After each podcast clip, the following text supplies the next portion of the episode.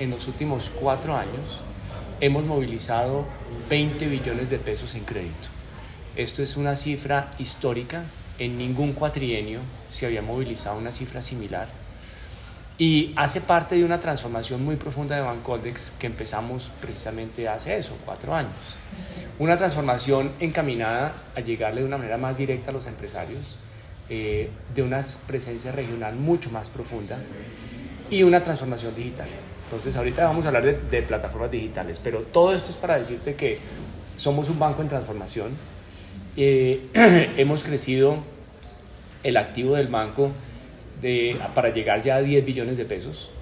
La cartera del banco está en 7 billones de pesos.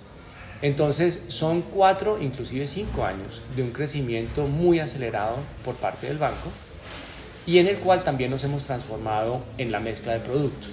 Entonces, a tu pregunta del 2021, terminamos la cartera de 7 billones de pesos, ya es 22% crédito directo y el restante 78% sigue siendo crédito de redescuento o de segundo piso. Entonces, nos ha ido muy bien en crecimiento del activo, nos ha ido muy bien en crecimiento de cartera. El año pasado tuvimos unas utilidades muy importantes que bordearon los 55 mil millones de pesos.